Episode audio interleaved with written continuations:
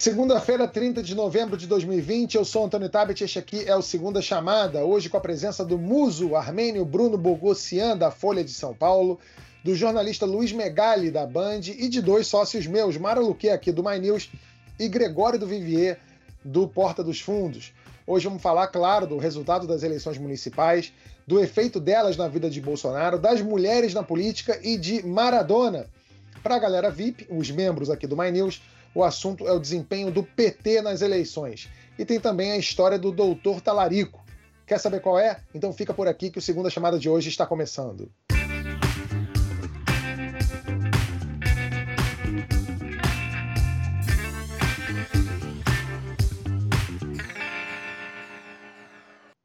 Fim de jogo, quase todas as cidades brasileiras já sabem quem serão seus prefeitos e vereadores em 2021, menos Macapá por causa do apagão. O primeiro turno da capital do meio do mundo acontece no próximo domingo, dia 6 de dezembro.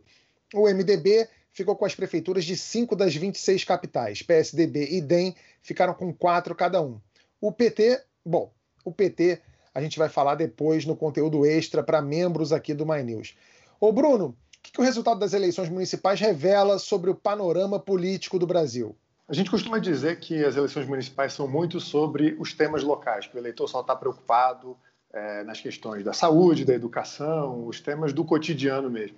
Mas é bom lembrar que eles dizem um pouco sobre o humor do eleitorado de maneira geral, sim. É só a gente voltar é, até 2016, a última eleição municipal, em que a gente teve ali uma onda dos outsiders, uma onda da antipolítica. A eleição do Dória ali, com aquele discurso anti-esquerda, mas também com aquele discurso de que não era político, foi uma marca daquela eleição. Teve o Calil em Belo Horizonte, que agora é um político tradicional, né? Parece que as pessoas mudaram completamente, uma transfiguração completa, mas ele era ali um cara com um discurso da antipolítica, né? Que não era um político formado nas bases partidárias, etc. Isso aconteceu, inclusive a eleição do Crivella no Rio de Janeiro em 2016, era um recado de antipolítica. Ele era um cara que se contrapunha àquele bloco que existia do Sérgio Cabral, do Eduardo Paes, é, no Rio de Janeiro, e ele, ele é um cara que se colocava também com um discurso anti-esquerda. Aquilo ali foi uma gênese, um primeiro momento, um primeiro movimento do eleitorado que se consolidou em 2018 em tons muito mais gritantes. Então, o que a gente vê agora é um certo, uma certa reacomodação.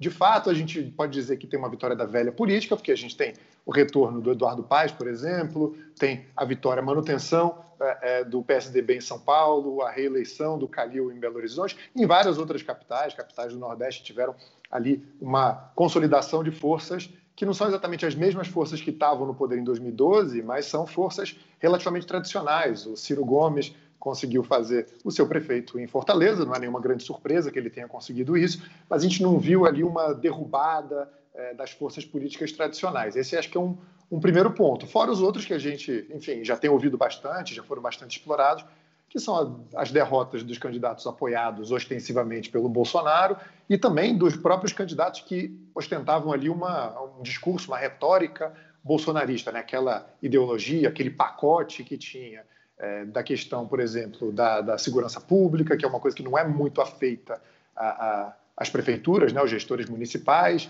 isso acabou ficando ali pelo caminho, e o próprio discurso ultra-religioso, discurso ultra-conservador, e aí eu foco especificamente no caso do Crivella no Rio, também ficou pelo caminho. Eu acho que ainda não dá para dizer que esse, é, é, esse receituário está morto, porque se de fato o Crivella ele recorreu a isso, ele teve ali uma certa mobilização da base é, é, evangélica, principalmente ligada à Igreja Universal, nessa reta final.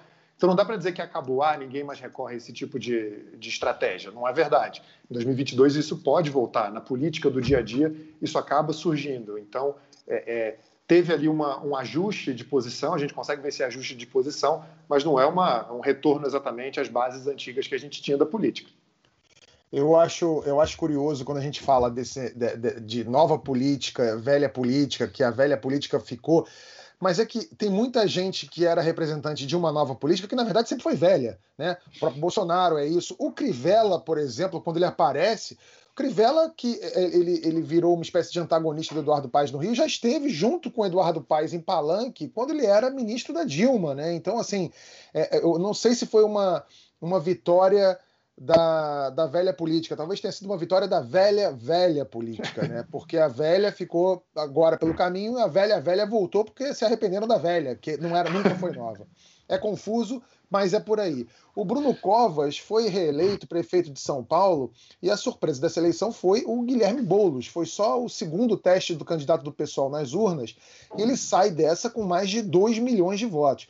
Megali, o PSDB venceu mais uma na capital paulista. Mas o PSOL, com esse capital político, pode inverter o jogo e se tornar um partido mais relevante que o PT na esquerda para você? Não, acho que não, tá? Acho que demora muito para isso acontecer. Boa noite, obrigado pelo convite. É, o PSOL teve um sucesso estrondoso, mas um sucesso estrondoso em São Paulo. E conquistou outras capitais, mas se você pegar o número de cidades é, vencidas pelo PSOL e comparar com o número de cidades conquistadas pelo PT, que chega a quase 200, você ainda vê que o PT tem uma hegemonia na esquerda brasileira, uma hegemonia que está sendo abalada pelo PSOL, pelo PCdoB, mas que vai demorar bastante até que seja completamente desconstruída. Sobre a, a equação que eu estou tentando entender agora da nova, da novíssima, da velha da velhíssima política, talvez o brasileiro tenha cansado dessa guerra cultural, espero que isso tenha acontecido, e percebido que não existe nova política que não seja uma reinvenção da velha política no sentido de política porque se velha política, é, no sentido negativo, era associada com o fisiologismo, com a corrupção, com o patrimonialismo, qualquer um que tenha dois olhos para enxergar está vendo que esse governo incorre em todos esses erros. Né? É um governo patrimonialista, o Estado é de Bolsonaro e dos filhos, é um governo corrupto, é um governo, é, embora não haja um, sistema, um esquema de corrupção tão organizado e tão amplo quanto o Petrolão, quanto o Mensalão, é um governo que está cercado por denúncias e suspeitas de corrupção. É um governo fisiológico. No momento em que a coisa apertou, foi lá e pediu arrego para o Centrão. Então, a gente está vendo mais do mesmo e talvez o eleitor tenha percebido que a conversa de nova política era de fato para boi dormir. É, me parece, levando-se em conta isso que o Bruno já apontou, que qualquer eleição é diferente da outra e eleições municipais são muito diferentes de eleições é, nacionais, Vide aí o que aconteceu em, em 2016, quando parecia que o PSDB chegaria absoluto, se aproveitando de um sentimento antipetista, de uma falta de alternativa para a esquerda, e Geraldo Alckmin foi quase derrotado por Cabo da Ciolo. Então, o que acontece agora é, é difícil a gente afirmar que vai ter eco lá em 2022. Mas que foi uma derrota para João Dória, para Bolsonaro, uma grande derrota para Lula, né? Em São Paulo, em Porto Alegre, em São Bernardo, a estrelinha vermelha e a presença do Lula no palanque, só isso já eram suficientes para colocar qualquer um no segundo turno, no mínimo no segundo turno. Ok, é. não é muito fácil você vender o Gilmar Tato, mas o Tato não passou dos 10%, ele foi derrotado pelo Mamãe Falei. Então é. foi uma derrota realmente estrondosa de Lula, de Bolsonaro e uma vitória de João Dória. A gente vai se aprofundar mais mas eu tenho dúvidas se essa vitória necessariamente representa é, um, um, caminho pavimentado e livre para Dória em 2022. Eu sou carioca, então acompanhei mais de perto a eleição do Rio. É, a campanha foi aquilo que os cientistas políticos chamam na literatura clássica de dedo no cu e gritaria. Parecia um vale tudo.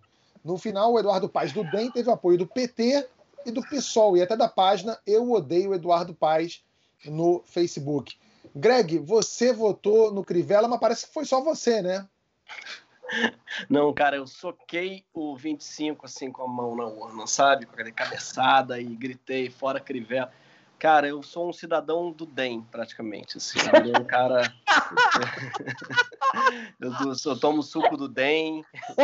O DEM é. Eu tô no caminho do DEM, como canta o Tim Maia, no caminho do DEM. Cara, porque o DEM é, o DEM é a redenção quem diria?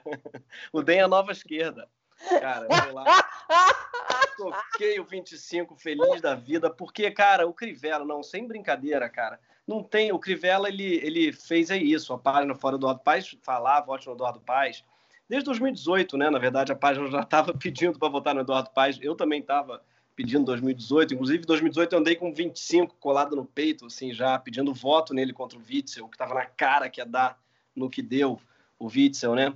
E até falava para meus amigos que não conseguiam votar no PT contra o Bolsonaro. Não, eu falava assim, eu não consigo, Gregório, eu sou, porra, não odeio o PT, não dá para votar no Haddad, não dá para votar no PT. Eu, cara, eu vou votar no DEM, sabe, contra o Witzel. Dedo não cai. É chato, é. Você fica constrangido ali, mas o dedo não cai, bicho. É democracia é isso, é votar no menos pior, é definição do sistema, né? É a gradação dos males ali. Você vai votar em quem vai fazer uma cagada pior. É sempre assim. E aí eu votei no, no, no Eduardo Paz felizão e tô muito feliz do, do, do, do porra do, do Crivella cair.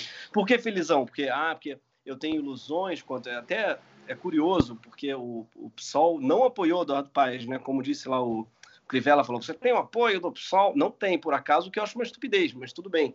Os caras não apoiaram, porque como é que era? E a frase deles foi: não criamos ilusões quanto o Eduardo Paes. Ô, oh, porra, ninguém cria ilusões quanto o Eduardo Paes, assim, ninguém.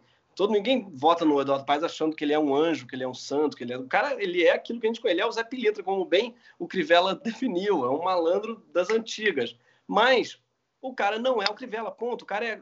O Crivella conseguiu a proeza de declarar guerra ao Rio, a tudo que o Rio tem. Diz uma coisa: é carnaval, odeia, samba, odeia, é, é, a, é a, o cara conseguiu, tipo, ser odiado por todas as instâncias, a favela, a Rocinha, que ele queria pintar a fachada, até o, não tem nenhum lugar em que ele não tenha saúde com a Márcia e com os guardiões. Não tem uma área em que ele não tem. Parece que ele declarou guerra mesmo, a cidade. Né? Verdade, né? verdade. Então, bicho, a gente, como carioca, não conheço nenhum carioca de direita ou de esquerda, assim, que eu conheça. Eu sei que ele teve 30% de votos, mas eu não conheço ninguém que esteja feliz com a administração do cara. Eu tenho a impressão que esse 30% dele é o piso. É até bom para a gente medir, que é o piso da Igreja Universal junto com a milícia no Rio de Janeiro. Essa união está provada com Crivella que você pode fazer a administração mais podre que você não desce abaixo desse piso, né? Porque dificilmente uma administração seria mais caótica, mais cheia de escândalos do que a do Crivella. E o cara conseguiu 30%. O que, que isso significa?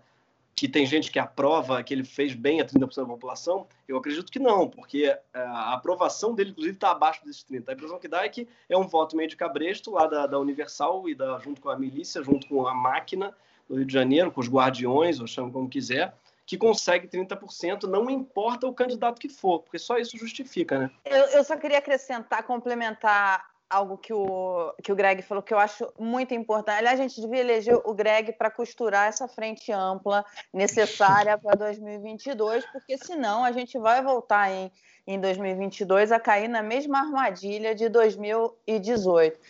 É, Crivella, quando ele ataca o carnaval, ele está atacando uma, um pilar importante de fonte econômica de recursos para a cidade. Ele ataca aquilo ali no momento em que tudo que se precisa é dinheiro ali para fazer a economia funcionar.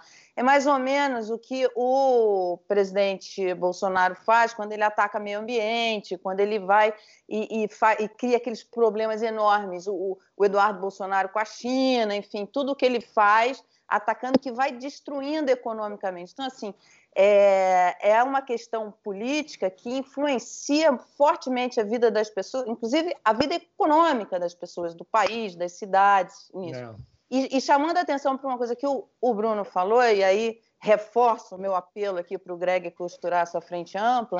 É, Bruno, eu acho que, que o que aconteceu em Fortaleza dá uma dimensão para a gente do que vem por aí para 2022, porque Fortaleza conseguiu fazer isso. Uniu o DEM, o, o, PT, o Cidadania, a rede, uniu todo mundo, porque se não tivesse unido, não teria levado a prefeitura, e a prefeitura estaria na mão de um, um, um bolsonarista raiz, inclusive ali, teve participação naquela, naqueles levantes é, todos. Então, é, é, é, importante mostrar o quanto isso vai ser, o quanto costurar, ter habilidade para costurar isso e mostrar que não cai o dedo votar no DEM, por exemplo, ou votar, é, ou, criar, para criar essa frente, porque tudo o que o presidente Bolsonaro quer é o PT é, como no segundo turno, e tudo que o PT quer é o presidente no segundo turno, porque eles acreditam é, que vão, que eles conseguem ali, que são seus melhores adversários. E para o país,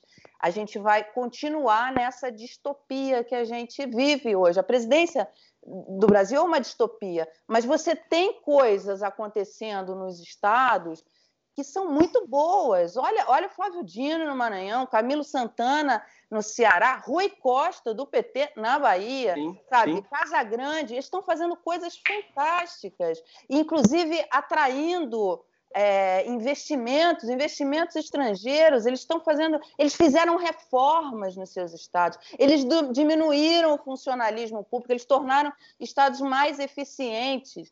Mas, como diz o, o Cristóvão Buarque, eles fazem isso meio até com pedindo desculpa para a base, sabe? Porque, porque a esquerda precisa entender isso também, essa renovação de ideias. Quer dizer, o fato de você ter um Estado eficiente não, não é ruim, é bom, porque ajuda a criar, a fazer mais políticas públicas para atender os vulneráveis, entende? É, é, é essa coisa que tem que se arrumar para 2022.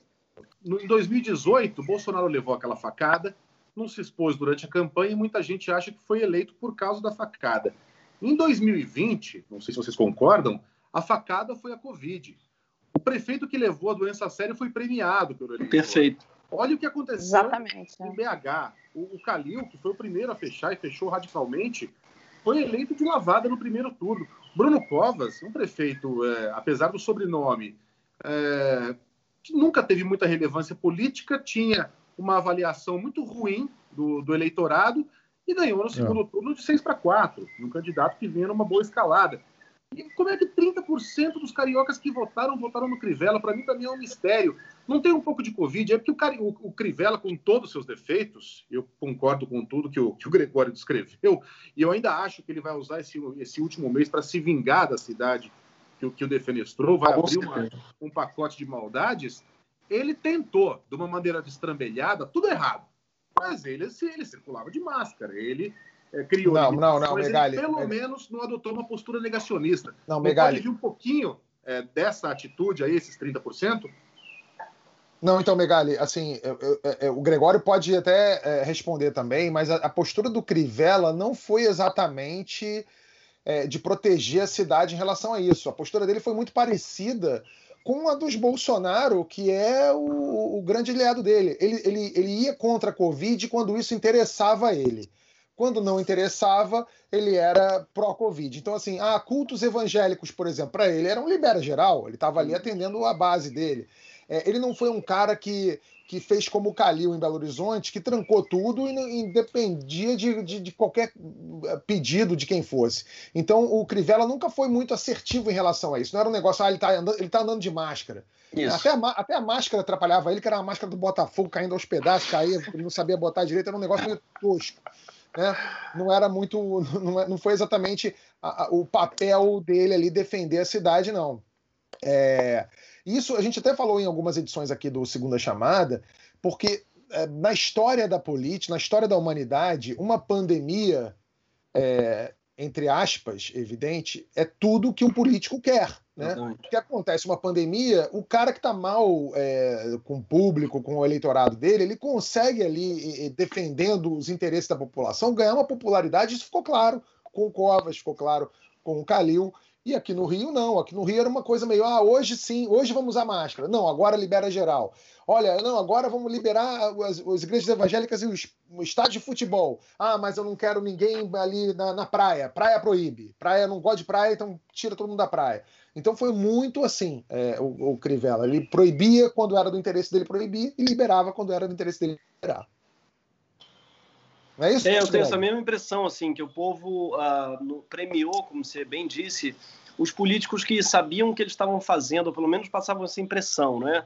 É, que tiveram uma, uma postura de liderança mesmo, né? Que a população pudesse olhar para eles e falar: opa, tá um caos, o planeta tá uma, tá, tá uma zona mais minha cidade tem esse cara que sabe o que está fazendo, que um, um país, né, um, um prefeito que liderou um pouco a cidade. E isso o Crivella não teve, foi um abre e fecha, voltava, ele tem um alinhamento meio automático com os Bolsonaro, o Crivella, né? Porque ele viu ali, ele tentou ser a popularidade dele estava caindo, ele viu a popularidade do Bolsonaro, ele virou bolsonarista de primeira ordem. Então, até nisso, na pandemia, ele estava muito copiando as estratégias, a, copiando, na verdade, a falta de estratégia federal. Eu acho que isso ficou perceptível, assim. É isso. O, o, número de mulheres prefeitas vem aumentando a cada eleição. 2020 teve o maior número de prefeitas eleitas nos últimos 20 anos. Olha só o gráfico aí, ó. Foram 655 mulheres eleitas, o equivalente a 12% do total. 20 anos atrás, elas eram 5,75%. Agora, as câmaras municipais. das 56.489 vagas para vereadores, 9.067 foram preenchidas por mulheres. Também é a maior proporção dos últimos 20 anos. Detalhe: é, a cota para mulheres na política vale só para o legislativo. Omara, eu tenho duas perguntas. A primeira é quando você vai se candidatar, e a segunda, o que é necessário para atrair mais mulheres para a política, se só a política de cotas parece não estar tá funcionando exatamente? É, você só vice, Tabet. Você só vice. é, eu acho que o que acontece é, na política é o que acontece com as mulheres é, de uma forma geral nos outros setores. Quer dizer, está avançando, mas ainda está longe de chegar. Você vê isso é, em mulheres CEOs de empresas, mulheres gestoras de, de recursos, mulheres nos mais diversos setores da economia. E, ao mesmo tempo, acontece uh, com mulheres o que acontece na política de uma forma geral, que agora está atraindo mais uh, gente que, que quer se fazer um, uma carreira política, mas de uma forma mais ali estruturada, consciente, não uma coisa populista. Ontem eu almocei com o Gabriel Azevedo e ele estava ele tava falando exatamente, eu fiz essa pergunta para ele e ele diz exatamente, olha, a primeira coisa é que não basta ser mulher é, para você ganhar na política, você vai ter que é, fazer todo um trabalho ali para você realmente é, entrar nesse novo nesse novo perfil do político, né, que está aparecendo das novas lideranças, isso tanto na esquerda quanto na direita, quanto é, no centro, se você olhar a Tabata, se você olhar a Rigoni, se você olhar é, o Tiago Mitrô, eu estou falando de três pessoas de três partidos diferentes, quer dizer, dois do campo progressista, um do, do campo à direita, é, mas são é, pessoas que passaram, aí entram no Renova BR, por exemplo, o, o, o Gabriel tem vários alunos ali, onde eles discutem política, onde eles discutem uma eles eles não vão pela pela vamos voltar para a história da velha política, enfim, pela pela a, aquele aquele molde antigo, eles estão realmente procurando uma uma, uma renovação. É, e nesse aspecto, eu acho que o Boulos, ele é, quem, quem, quem, me falou isso foi o Cristóvão Buarque. Ele falou assim: olha, a esquerda tem uma nova cara, o Boulos, mas não tem novas ideias e precisa de novas ideias para a esquerda. E, e, aí volto a citar o exemplo do, do que está sendo feito, por exemplo, por, por, governadores de esquerda que estão fazendo trabalhos ótimos, muito no, no Nordeste. É, e que não é aquele modelo do, da esquerda do passado. Eles, estão, eles têm uma, uma, uma proposta, ideias novas e um perfil novo que entende que você. Porque existe uma discussão hoje que é o seguinte: se você tiver é, responsabilidade fiscal, significa que você não vai atender é, com políticas públicas os mais vulneráveis. E isso não, olha para os esses, esses estados que eu falei, que você vai ver que tem políticas públicas fantásticas e eles estão fazendo é, uma gestão fiscal muito boa. A, a, questão da gestão fiscal ela tem uma discussão muito mais ampla. O André Lara Rezende tem entrevista dele aqui no canal, eu sempre cito isso, que ele fala, olha, emissão de dinheiro para investimento, é, é, ela é, ela pode ser utilizada, sim. A questão fiscal, ela tem um debate muito mais complexo do que está sendo feito hoje, tanto pela esquerda quanto pela direita. Então, assim, eu acho que existe isso, existe na, as mulheres por um ponto. Acontece o que acontece em todos os outros setores, estão caminhando, mas ainda devagar, enfim, a abertura de espaço nesses setores para elas. E, ao mesmo tempo, a política para atrair gente, novos nomes, mulheres, jovens, é, ela tem. Agora que você está vendo uma atração, porque antes não havia, não despertava esse interesse. Só para acrescentar dois pontos ao que a Mara disse, acho que essa questão também da renovação, óbvio que é um processo que a gente vê vários exemplos interessantes né, de, de pessoas que estão se, se, elegendo, representando uma renovação de quadros, uma renovação social na, na, política.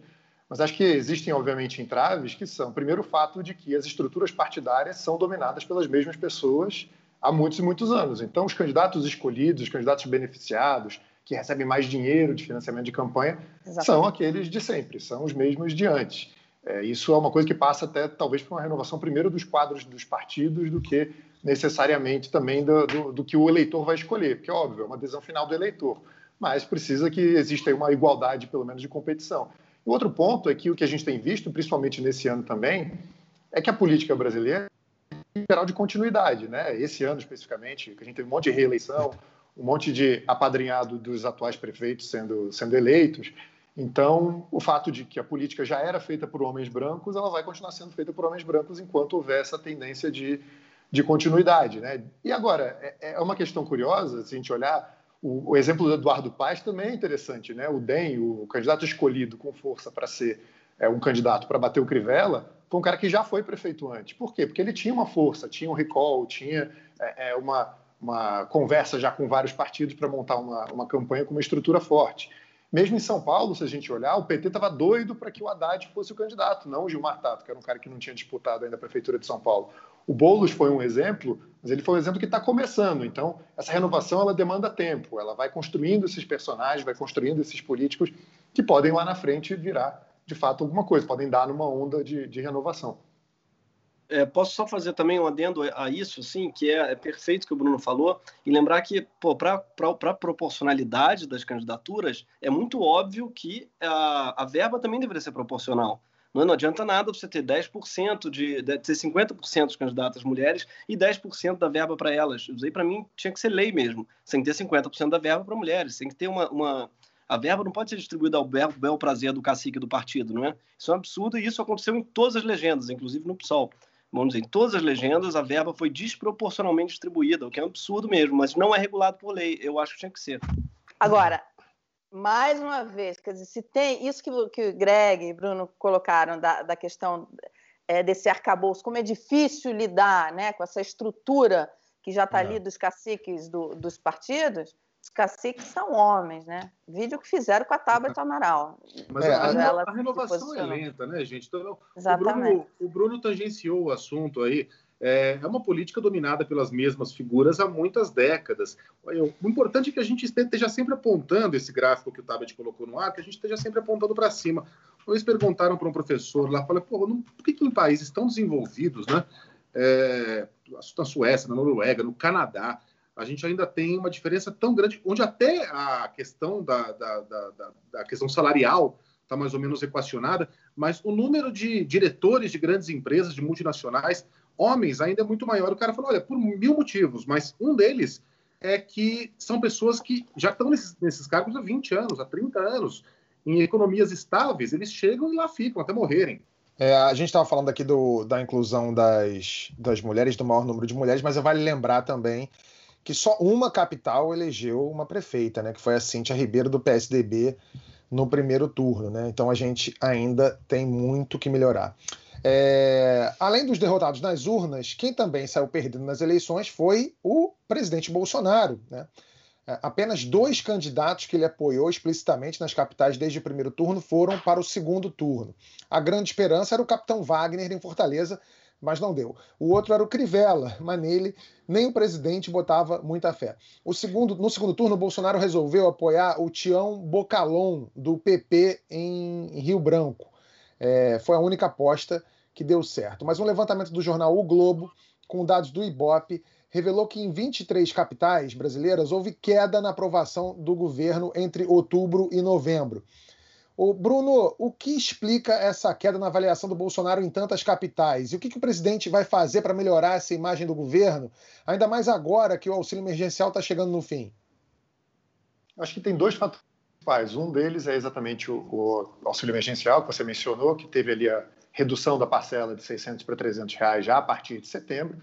Isso mostra, na verdade, que aquela base, aquela mudança de base política que a gente observou com o início do pagamento do auxílio emergencial, é instável, é, é ela está ali numa base frágil. Então, o Bolsonaro ele não vai simplesmente ter uma, uma, consolidação da popularidade dele entre os mais pobres quando, de fato, houver essa mudança no auxílio emergencial, o fim do auxílio emergencial previsto para janeiro. Eu acho que, na verdade, o que se cria com essa oscilação é uma pressão maior da área política do governo e do próprio Bolsonaro para criar uma alternativa, pelo menos, a isso, ou seja, uma prorrogação do auxílio emergencial com base em que tipo de gasto a gente não sabe ainda, porque não existe um plano econômico no governo, faltam 30 dias, 31 dias para acabar o pagamento do auxílio emergencial, o governo não tem uma proposta clara do que pode sair disso. E lembrando que isso não é só uma questão política, é uma questão social significativa, uma questão social grave, porque a gente vai ter uma derrocada, uma derrapada de é, uma série de pessoas, milhões e milhões de pessoas que vão estar sem renda, porque de fato, como a gente está vendo, ainda existe uma pressão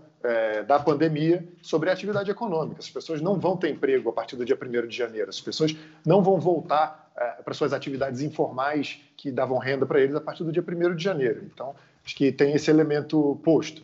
O outro elemento em relação à popularidade do Bolsonaro nas capitais é que, de fato, como o Bolsonaro não tem uma estrutura partidária, não tinha um grupo político é, bem colocado e bem estruturado para essa campanha, é, o que aconteceu durante a eleição é que você ouve muito mais a oposição. Quem está nas capitais acaba ouvindo um ou outro candidato de oposição. Então, o discurso é, é, anti-bolsonarista que existiu em algumas capitais acaba aparecendo mais durante a eleição, durante as campanhas. Então, de fato, é natural que exista um impacto sobre é, a, própria, a própria popularidade do Bolsonaro.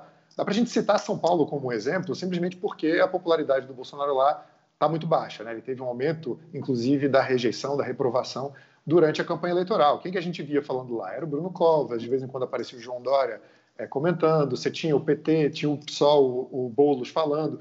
Então, naturalmente, as pessoas vão enxergando e vão também lidando com é, a, a, a, personalidade, digamos, vão lidando com a, uma avaliação em relação ao, ao governo Bolsonaro. É, isso acontece. Então, acho que esses dois fatores são os fatores principais. Esse fator político, estritamente político, que é a campanha, que deu palanque para a oposição, um palanque que não existe no dia a dia do governo, e, de outro lado, essa questão econômica do auxílio emergencial. É, a, a imagem não é só a imagem do Bolsonaro que está derretendo, não. A imagem da família do presidente também não está das melhores. Eduardo Bolsonaro mais uma vez atacou a China. Em um post no Twitter, o deputado federal disse que a tecnologia chinesa do 5G se utiliza de espionagem e teve reação forte da embaixada chinesa. E adivinha o que o governo fez? Passou a mão na cabeça do 03 e criticou a reação dos chineses. Depois do atrito diplomático, Eduardo apagou o tweet mas o estrago já estava feito. Bolsonaro falou sobre a China ontem, depois de votar nas eleições municipais do Rio. Ele disse que eles precisam muito mais do Brasil do que o Brasil da China.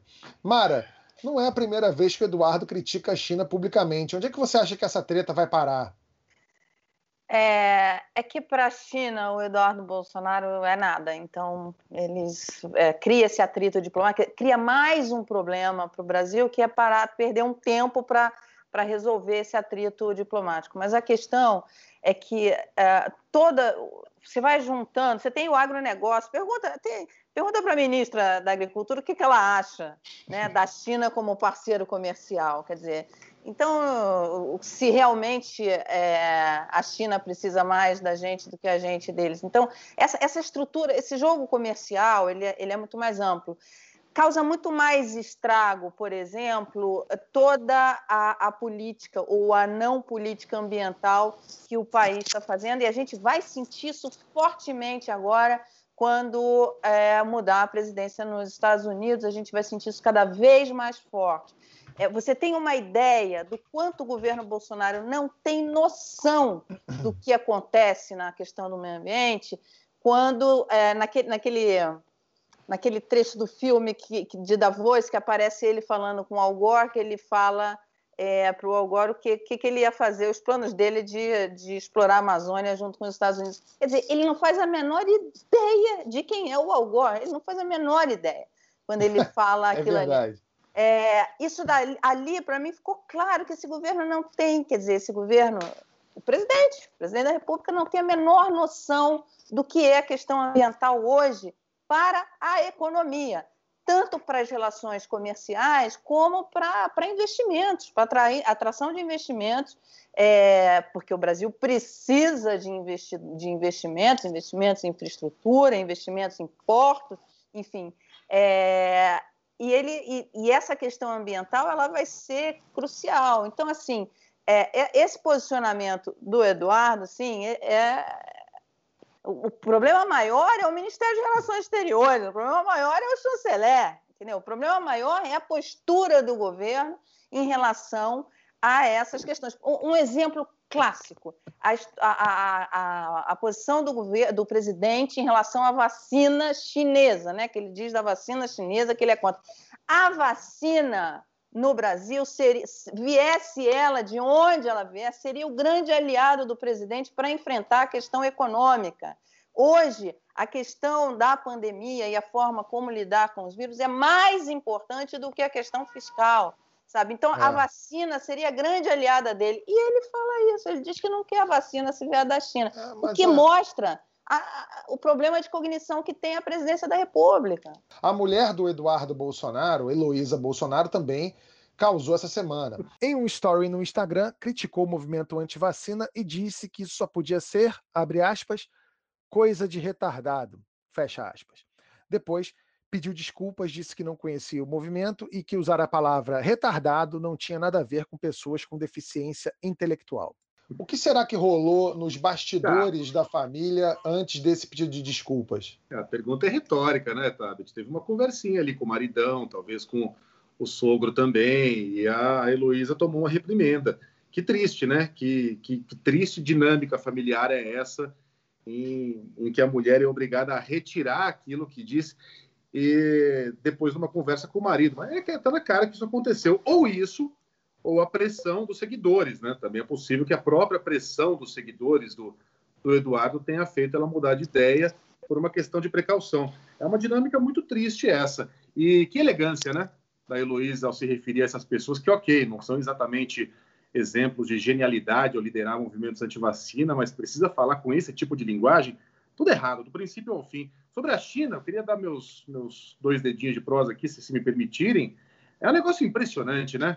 É, porque tem muita coisa que é dito ali por esses caras, Weintraub, Eduardo é, e companhia limitada, que são verdade. A China é uma, é, uma, é, é uma ditadura totalitária. A China assassina dissidentes, a China espiona. Ah, tudo isso é verdade. Mas há verdades que não tem por que serem ditas em voz alta. Se lá no meu bairro, o meu principal cliente da minha vendinha é o Gregório, e o Gregório, além de ser o cara mais rico da rua, também é o cara mais forte e mais alto, alterofilista, tem dois metros de altura. E vai o Gregório passando na rua, eu todo dia, é Gregório, otário. Aí o cara entra na minha vendinha para comprar meus produtos e fala, é Gregório, você tá fedendo.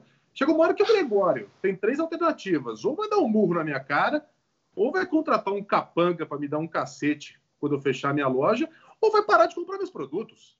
Algum dia o Gregório vai falar, quer saber, eu vou retaliar esse babaca aí. Então, se você gratuitamente fica atacando o nosso maior parceiro comercial, a maior economia do mundo, e não tem bala na agulha, qual é a intenção do Eduardo? É desafiar a China para uma guerra comercial? Onde a gente quer chegar? A gente vai parar de vender nossa soja para a China, nossa carne, nosso minério de ferro? Eles precisam da gente, sim, precisam, porque a gente vende bons produtos que são entregues no prazo, com bons preços. O Brasil é um bom é, vendedor de produtos que servem para uh, ah, equipar a China e para alimentar a população chinesa.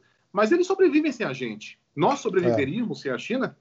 Ô, Migali, é. mas ele pode se posicionar em relação às arbitrariedades do governo chinês de uma forma inteligente. diplomática. Diplomática. Isso é diplomacia, né? Não é, não é esse tipo de coisa. Duas coisas a falar sobre esse assunto. A primeira é que a frase que eu mais gosto sobre a China é a seguinte: se você acha que você é um em um milhão, na China tem mil que nem você. E a outra é ainda bem que o Gregório não tem dois metros de altura e é um alterofilista.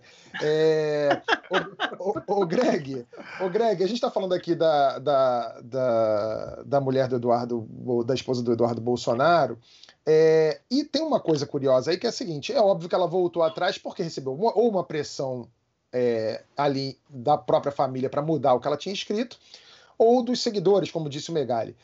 Mas o fato dela escrever isso né, ela lá publicar isso, ela não publica isso sem também acreditar no que ela está publicando. Ela realmente acha que os caras anti-vacina são os idiotas, no mínimo foi o que ela quis dizer ali.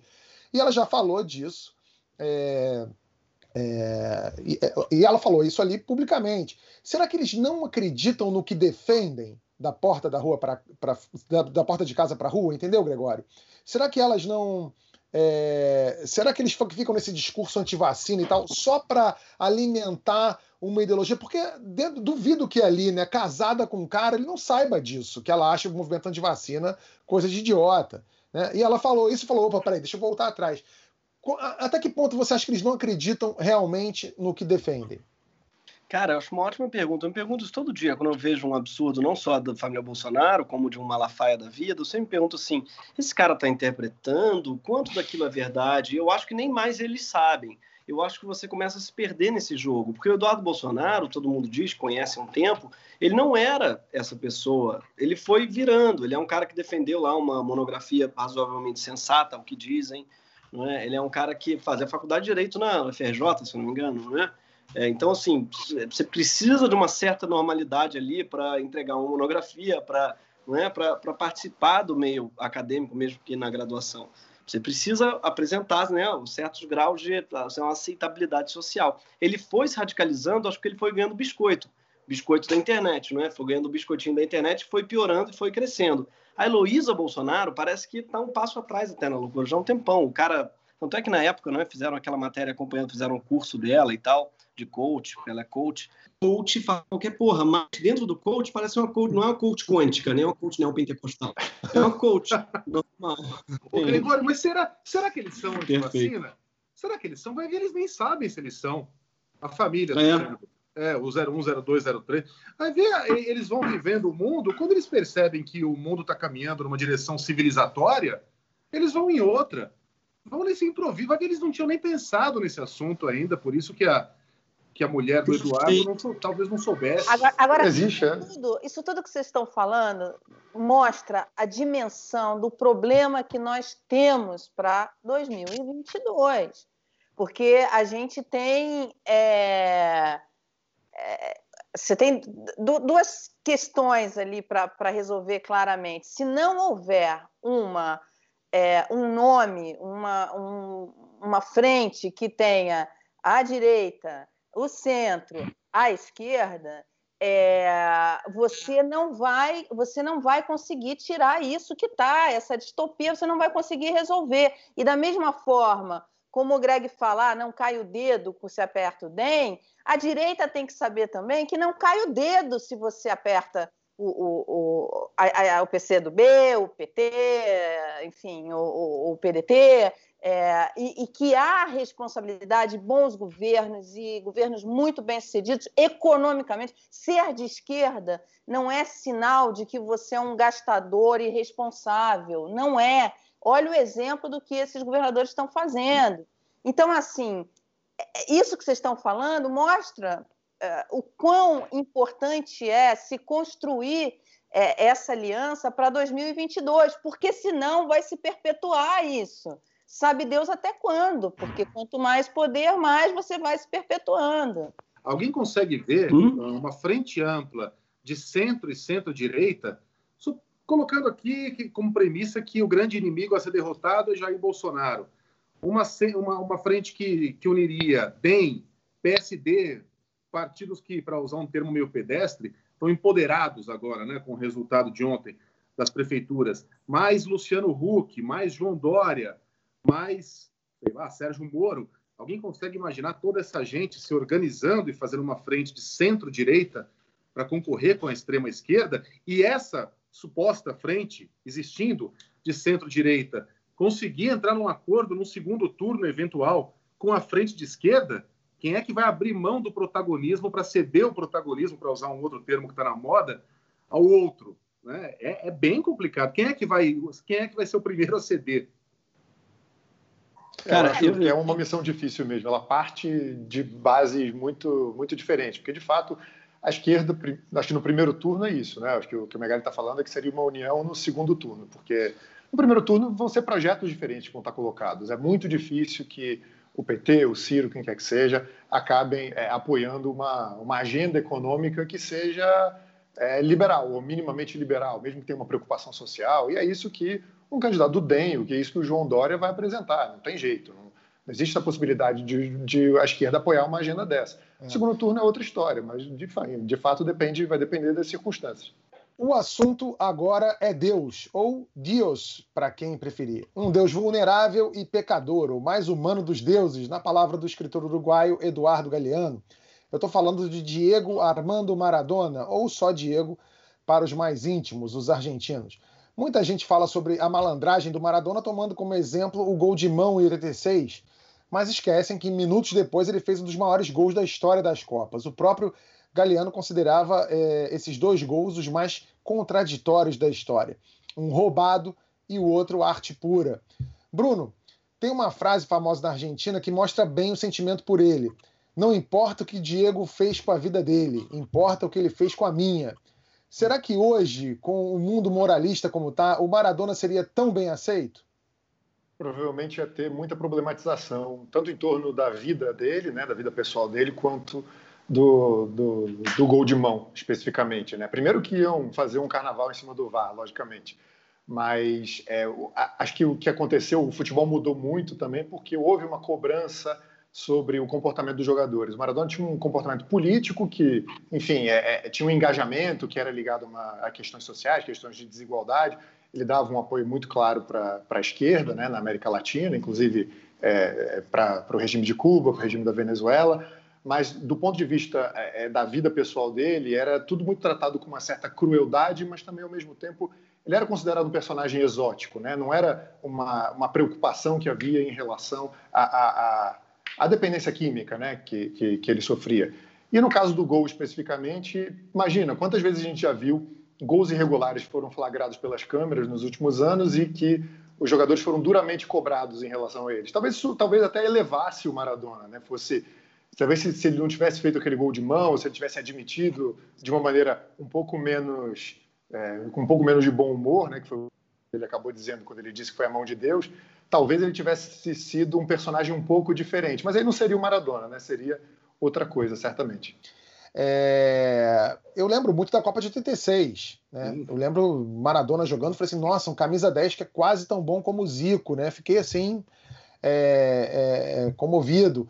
É, o que, qual era a sua impressão do Maradona, Megali? Primeiro que não é absurdo dizer que naquela época ele era quase tão bom quanto o Zico, porque antes de fazer o que ele fez em 86, a discussão que a gente tem hoje para a eternidade, se Pelé era melhor que Maradona, se Maradona é melhor que Pelé, era sobre o Zico. Maradona e Zico, qual dos dois era melhor? Era uma discussão legítima. Depois o Maradona virou um, um, uma lenda. Eu achei do caralho essa frase, né? Não importa o que ele fez com a vida dele, o que importa é o que ele fez com a minha. Tem uma do Galeano também, sobre Maradona, acho que era do Galeano, que ele dizia: já não podia viver sem a fama e a fama não o deixava viver. E aí, falando mais sobre o drama pessoal é, do Diego. Maradona não, não, não, se tornou um milímetro menor por aquele gol de mão. A gente tem que lembrar, para usar um outro termo que está na moda, do contexto, é, a gente estava saindo de uma guerra das Malvinas. A Argentina contra a Inglaterra, a Argentina foi humilhada. A chance da vingança acontecia dentro das quatro linhas. Maradona pulou para cabecear aquela bola, não conseguiria por centímetros. Me apontem um jogador que não esticaria o braço para colocar aquela bola para dentro. O que estava em jogo ali era o sentimento de um povo. Né? O Maradona se tornou, depois daquele gol, depois daquele jogo, mais que um jogador, um herói de guerra. Por isso que não importa quantas Copas do Mundo Messi eventualmente venha a ganhar, ele pode até ser melhor que Maradona, mas nunca vai ser maior que Maradona. Aliás, Pelé, para nós brasileiros, não será maior que Maradona. Ninguém vai ser maior que Maradona, porque Maradona, para o argentino, era maior que futebol, era maior que o próprio futebol. E eu fico impressionado. É, a, gente estava vendo um índice ali de, de, comportamento de povos pela internet, sobre o quão politizam determinados assuntos. Maradona, é, o quanto a pessoa abordou aquele assunto pelo prisma político. E aí tem um índice que vai de 0 até 10. O argentino, que é um povo politizado, estava no 1. A Itália, onde Maradona jogou pelo Napoli, no 0,5.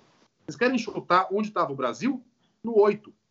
Então, a, a, o, Maradona estava sendo tratado e reverenciado como lenda, como homem, como um imortal na Argentina, na Itália, na França, na Alemanha, e aqui a gente preocupado se o cara tem uma tatuagem do Che Guevara no braço. É, eu só fico perguntando se a gente um dia vai sair desse parquinho infantil e vai sentar na mesa dos adultos, porque é um negócio irritante, gente. O, o, o Greg, tem uma coisa interessante sobre o Maradona. Você nasceu no ano em que o Maradona ganhou a Copa na Argentina. Mas o, Mara... mas o Maradona.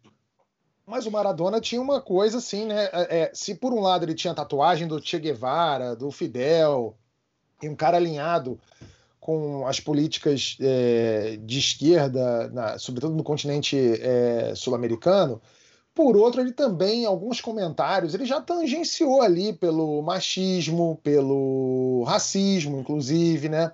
É, homofobia, ele já tinha feito alguns comentários nesse respeito. Você acha que é, em que momento há esse equilíbrio? Em que momento a gente perdoa esse tipo de cara por ele ser vulnerável, apesar da gente saber que tem, uma, tem um componente cultural, um ambiente muito machista? É delicado isso, né, Greg? Porra, ótima pergunta, cara. Eu realmente, uma, o Maradona dos anos 80 eu não peguei, peguei depois na internet. O Maradona que eu lembro era os 94, já ali meio acabado, já meio no pó, né? Não sei se lembram desse Maradona Sim. de 94 Aquele ali foi o que, infelizmente, ficou gravado na minha memória. Só depois é que eu fui descobrir mesmo o gênio, o tamanho que o cara era. É, agora, e que realmente é, é bizarro, né? Cara, recomendo qualquer um da juventude aí que jogue no YouTube Maradona, que puta que pariu, um negócio realmente inebriante assistir o cara jogar. Agora, é uma puta questão essa mesmo, até onde, o que, que é perdoável, o que, que não é, né, cara? Assim, porque no caso Robinho, ou no caso lá o que, a gente, a gente, eu me incluo aí, né, como nós exigimos o cancelamento do sujeito, não sei, pelo amor de Deus, não dá, precisamos contratar um cara estuprador e tal. É, agora, no caso do, do, Maradona, não sei até onde foi, acho que ele não pagou pensão, né, não fez algumas coisas também super graves, mas não ao ponto Robinho, ao que parece, ao ponto Mike Tyson, que seja. Cara, eu li um texto do dia muito bom que eu recomendo a todos, que eu não sei se foi traduzido já, que é de uma mulher chamada Call-in culture, tipo de call-in, né? Em vez de call out, que é dar uns porros, cancelar, lá eles chamam a cultura do cancelamento de cancel culture ou call, call culture, né? E aí essa mulher criou esse termo que é o call-in culture, que é tipo assim, em vez de você berrar e botar o dedo na cara, você chamar na chincha, seria a tradução brasileira porque ela chama de call-in, que é uma coisa que eu estou curtindo, assim, explorar mais isso que é, é, nem tudo é uma questão de call-out, de cancelamento. Alguns são, caso Robinho, com certeza. Agora, outros casos, o caso do isso, do machismo verbal, do machismo contornável, do machismo dos nossos pais, aquele machismo do racismo que a gente conhece, de pessoas que a gente tem contato, né? Como é ineficiente você cancelar, você berrar, porque só vai radicalizar a pessoa, e como pode ser eficiente você chamar na chincha. Bota depois lá, Call in Culture, essa, eu esqueci o nome do artigo, mas esse daí está no título, no New York Times. Alguém deve ter traduzido, algum portal porque o artigo bombou lá fora. E essa mulher é uma professora negra americana, está disseminando técnicas de caulim, assim, técnicas de você chamar na chincha. Eu Como? gostei muito onde? disso. Não é? Da chincha, é... né? Você faz, faz mestrado em chincha. não é, cara? Aqui. Eu acho uma pena que eles falam é um termo tão, tão pior do que chamar na chincha. Então, estou falando isso porque eu acho que tem casos, tipo o Maradona e tal, que não daria porque ele não é nosso amigo, mas esses casos à nossa volta, que a gente fica dúvida, pô, vou perdoar esse tipo, eu acho que, em termos de eficiência, a chincha é sempre melhor, cara.